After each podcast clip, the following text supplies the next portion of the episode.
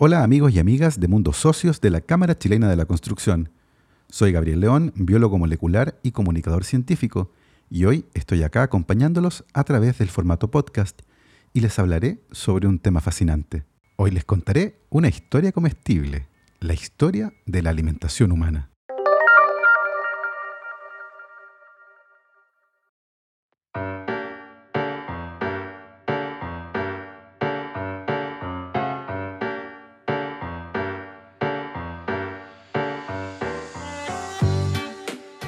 Durante parte importante de la historia de nuestra especie, el acceso a comida en cantidades suficientes y que fuera segura de comer fue una de las preocupaciones más importantes que tuvimos. El día de hoy esa preocupación no solo parece haber caído en el olvido, sino que además el acceso a grandes cantidades de comida muy calórica, particularmente en el mundo occidental, se ha convertido en un problema, lo que se asocia con la crisis de obesidad sin embargo, hace solo 10.000 años, el panorama era muy diferente. La vida de nuestros ancestros de hace más de 10.000 años era muy distinta a la nuestra. Por aquel entonces, los humanos eran cazadores-recolectores y se movían constantemente de un lugar a otro con el único propósito de obtener comida. Comida que había que cazar o recolectar. Ambas eran empresas peligrosas, la caza de grandes presas siempre podía culminar con las manos vacías y en el peor escenario podía generar accidentes. Una pierna rota hace 10.000 años era fácilmente una condena a muerte. Por otro lado, la recolección de plantas tampoco era una actividad segura. Convengamos en que las plantas no corren y tampoco tienen garras o dientes, pero justamente debido a su incapacidad para desplazarse, y para maximizar sus posibilidades de supervivencia, las plantas desarrollaron durante la evolución otras estrategias para defenderse de los que se las querían comer. Una estrategia elegante y sofisticada. Las plantas envenenan a los que intentan comérselas. En este punto deben estar pensando con una expresión de terror en la cara acerca de la ensalada que acaban de comerse, ¿Cómo es eso que las plantas envenenan a los que quieren comérselas? Les voy a contar una historia. Cuando yo tenía 5 años, me comí un trozo de una planta que mi mamá tenía en el jardín de la casa.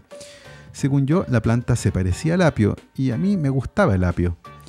Entré a la casa con la cara roja, la lengua hinchada y me salía espuma por la boca. Me llevaron de un brazo a un hospital donde confirmaron que estaba intoxicado por comer alocasia, una planta conocida popularmente como manto de Eva. Esa planta produce unos compuestos irritantes llamados oxalatos, que fueron los responsables del efecto en mi cuerpo. Ese día aprendí que uno no puede comerse cualquier planta y ya más grande aprendí que las plantas que comemos regularmente no existían en su forma actual en la naturaleza. Son plantas que han sido cultivadas de manera intencional, domesticadas y a las que lentamente se le han eliminado las características que las hacen tóxicas.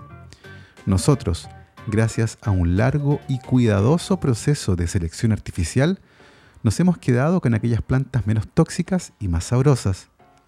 Junto con eso, las plantas han perdido sus estrategias de defensa, ya no pueden cuidarse solas y es la mano del hombre la que debe alimentarlas, fertilizarlas y cuidarlas. Las plantas se aburguesaron. La historia de esos cultivos es fascinante y tiene un papel central a la hora de entender cómo se han organizado las sociedades. Porque claro, una vez que empezamos a cultivar plantas, ya no tenía sentido seguir siendo nómades. La invención de la agricultura nos hizo quedarnos en un lugar y renunciar a la vida de cazadores-recolectores. Junto con la agricultura, hace unos 10.000 años nacen las primeras ciudades, en un evento que se conoce como la Revolución del Neolítico. Es probable que ese evento haya ocurrido en varios lugares de manera simultánea, pero se cree que muy probablemente donde ocurrió primero fue en la zona del creciente fértil entre los ríos Tigris y Éufrates. Y una de las primeras plantas que cultivamos fue el trigo. El trigo es una planta central para nuestra especie, y ha sido catalogada como la planta más importante de la historia. Incluso el día de hoy, el trigo juega un papel fundamental en la cadena alimenticia y se estima que el 20% de todas las calorías que consumimos los humanos en el mundo derivan del trigo. El trigo tiene un origen genético muy complejo y los científicos que estudian su genoma han concluido que se trata de una especie híbrida, es decir, una formada por especies distintas, como las mulas, que son el resultado de un cruce entre una yegua y un burro. En el caso del trigo es aún más complejo, pues se trata de un híbrido formado por tres especies distintas de trigo, lo que le confiere ciertas características muy favorables y que lo hicieron merecedor de los cuidados y atención de los agricultores de la antigüedad. Hoy se cree que este híbrido habría aparecido por casualidad, pero los agricultores lo identificaron como una planta valiosa y lo propagaron para cultivarlo de manera intencional. De la mano con el trigo nació el pan, el primer alimento complejo que comió nuestra especie y que está presente en distintas formas en todas las culturas. De hecho, el pan, junto con algunas verduras como las zanahorias y el repollo, más los huevos y la carne para las familias con dinero, era parte de la dieta típica de la Europa medieval. Tomates, papas y maíz, por ejemplo, no forman parte de los manuales de cocina de esa época, porque para los europeos esas plantas no existían. Son plantas originarias de América y no las incorporaron en su dieta hasta después de la llegada de Colón. Tomemos el caso del maíz. El maíz es el equivalente del trigo en América. Se trata de una planta domesticada por las culturas mesoamericanas y que no se parece nada a la planta ancestral llamada teocinte y que todavía es posible encontrar en México, particularmente en la zona de Jalisco. El teocinte produce un fruto que no se parece mucho al fruto del maíz actual, solo unas pocas semillas que además están protegidas por una gruesa cáscara que cumple la función de protección frente a las aves. Los genetistas que han estudiado el origen del maíz creen que los agricultores de las culturas maya y azteca seleccionaron durante cientos de años varias plantas mutantes que aparecieron de manera espontánea. Esas plantas mutantes tenían características deseables y fueron seleccionadas por esos agricultores hasta que finalmente la planta cultivada no se parece casi en nada a la planta ancestral. Los frutos del maíz moderno producen abundantes semillas, desprotegidas y suculentas, y la mano del hombre las debe cuidar. Y si bien la harina de maíz no permite hacer pan como el del trigo, debido a la ausencia de gluten, la proteína responsable de la elasticidad de las masas hechas con trigo, sí se pueden hacer tortillas, las que fueron una parte central de la dieta de las culturas americanas. Otra planta que los exploradores europeos se encontraron en la dieta americana fueron los tomates. Muy probablemente el ancestro silvestre de los tomates se originó en la zona del actual Perú, pero la planta fue domesticada mucho más al norte. De hecho, la palabra tomate viene del nahualt, el idioma de los aztecas, y quiere decir el fruto hinchado. Cuando los españoles llevaron los tomates a Europa, fueron recibidos con gran recelo. Algo similar ocurrió con las papas, un cultivo que se habría originado en el sur del actual Perú. Papas y tomates son plantas que pertenecen a la familia de las solanáceas, plantas conocidas en Europa y con fama de ser muy tóxicas. Por esa razón, estas plantas no gozaron inicialmente de la aprobación de los europeos, por el hecho de pertenecer a una familia de plantas que ellos conocían y que podían generar una gran toxicidad. Por otro lado, como estas plantas no son mencionadas en la Biblia, muchos creían que sencillamente Dios no tenía contemplado que las comiéramos. Los tomates fueron cultivados inicialmente como plantas decorativas y los primeros que llegaron a Italia eran de color amarillo. Eso probablemente es lo que explica el nombre de los tomates en italiano, pomodoro, una planta que viene de la expresión pomdog, que quiere decir manzana dorada. No deja de ser interesante que hoy consideramos a la pasta con salsa de tomates un plato eminentemente italiano, cuando los tomates solo pasaron a formar parte de la dieta italiana bien entrado el siglo XVI. En el caso de las papas, el camino fue aún más complejo, particularmente en Francia, país en el que las personas se negaron a comer este extraño cultivo.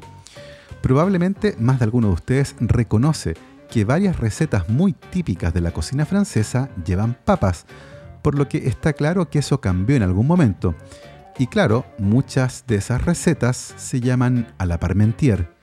Pues bien, Antoine Agustin Parmentier era un químico francés que fue tomado prisionero por los prusianos en la Guerra de los Siete Años, que culminó en 1763. Mientras estuvo en cautiverio, Parmentier probó las papas y las encontró seguras y deliciosas, por lo que se propuso incorporarlas en la dieta francesa. Al volver a su país luego de la guerra, comenzó una campaña muy activa para que las personas comieran papas. Una de las actividades que hizo fue organizar fiestas muy elegantes en las que se servían platos preparados con papas y en las que los invitados usaban flores de la planta de papa como adorno. El éxito de esta estrategia fue moderado, por lo que Parmentier decidió probar una nueva idea. Mandó a sembrar papas en los jardines reales y ordenó que la Guardia Real custodiara el cultivo. Más tarde, luego de que todo el mundo viera esta escena, ordenó que la Guardia Real se retirara, y la curiosidad hizo el resto. Las personas entraron a sacar ese cultivo tan valioso que era cuidado por la Guardia Real. Lentamente el consumo de papas se masificó en Europa, llegando incluso a generar una dependencia enorme en países como Irlanda, particularmente después de que un impuesto al trigo hizo que los precios subieran tanto que la gente más pobre tuvo que depender principalmente del consumo de papas. Cuando a mediados del siglo XIX un hongo arrasó con los cultivos de papa en Europa, Irlanda se llevó la peor parte. Un millón de personas murió de hambre y otro millón emigró en búsqueda de mejores condiciones de vida, lo que resultó en la pérdida del 25% de la población de Irlanda. Las plantas que llegaron desde América a Europa ya habían sido domesticadas por las culturas de este lado del mundo, así que ya eran aptas para el consumo humano. ¿Qué pasa con las plantas que no han sido domesticadas? ¿Qué tan tóxicas pueden llegar a ser? Probablemente uno de los casos más conocidos sea el de la ricina. La ricina es un compuesto que se obtiene de un poroto llamado castor bean. Se hizo muy popular gracias a la serie de televisión Breaking Bad, ya que el protagonista de la serie, el químico Walter White, la preparó en dos ocasiones para eliminar a sus enemigos. La idea de los guionistas de la serie no es original. En 1978, el periodista búlgaro Georgi Markov desertó y huyó hacia Londres en plena Guerra Fría. Al otro lado de la cortina de hierro, esto no le causó mucha gracia a la KGB, que decidió eliminar a Markov, pero sin hacer un gran escándalo. Para esto, los agentes de la KGB viajaron a Londres llevando un paraguas modificado y que podía disparar unos pequeños perdigones de no más de 2 milímetros de diámetro. Mientras Markov esperaba tomar el bus que lo llevaría a su trabajo en la BBC, un agente de la KGB le disparó con ese paraguas modificado y el pequeño perdigón se alojó en la pantorrilla de Markov, quien sintió un pinchazo pero no le dio mayor importancia. A las pocas horas cayó gravemente enfermo y los médicos determinaron que el pequeño perdigón que recibió en la pierna estaba cargado con unos pocos miligramos de ricina. Markov agonizó por cuatro días y finalmente murió el 11 de septiembre de 1978. El paraguas usado por los agentes de la KGB es conocido como el paraguas búlgaro y sirvió de inspiración para dispositivos similares que han aparecido en libros, películas y series de televisión. Existe una muy buena razón por la que no comemos las plantas del jardín y la única explicación para la seguridad de nuestros actuales cultivos es la historia de miles de años de paciente domesticación. En ese sentido, las mezclas entre especies distintas de plantas también han producido algunos híbridos notables. Y en ese sentido, Chile también aporta con lo suyo. El año 1712 llegó al puerto de Concepción el ingeniero y espía francés Amadeo François Fressier, que venía con la misión de hacer mapas de las ciudades y fortalezas españolas en la costa de Chile y Perú. Fressier era un hábil cartógrafo y el primer mapa de Santiago con estándares técnicos es obra suya. Fressier era además un agudo observador y se dio cuenta que en la zona del interior de Concepción los nativos cultivaban un tipo de fresa muy especial que tenía dos cosas que llamaron su atención. En primer lugar, el tamaño, ya que los frutos eran enormes en comparación con las fresas europeas, que eran muy pequeñas. En segundo lugar, el color, se trataba de fresas de color blanco, algo que llamó tanto su atención que decidió llevarle nueve plantas de regalo al rey de Francia, plantas que él bautizó como Fragaria chiliensis. Luego de un viaje de dos meses en barco, las frutillas chilenas llegaron a Versalles. Allí fueron sembradas y la historia de las fresas blancas se hizo muy popular. Sin embargo, las plantas jamás dieron fruto. Eran completamente estériles. Fue un joven botánico llamado Nicolás Duchesne el que se percató que las plantas de fresas chilenas no tenían polen. Las anteras de las flores, donde el polen se debía desarrollar, estaban atrofiadas. Sin polen, las flores jamás serían polinizadas y por lo tanto no producirían fruta.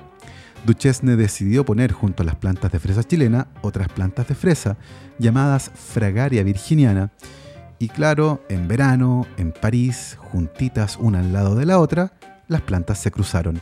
De ese cruce salieron unos frutos impresionantes que tenían el tamaño y el aroma de la fresa chilena y el color de la fresa europea. Esos frutos corresponden a lo que hoy conocemos como la fresa comercial, llamada Fragaria ananasa, algo así como fresa piña, un híbrido entre dos especies de fresa, la chilena y la europea, que estaban separados por 14.000 kilómetros y que solo la mano del hombre logró juntar. De esta forma, la mitad del genoma de la fresa comercial viene de Chile. Tal vez eso explica por qué las fresas quedan tan bien nadando en vino tinto.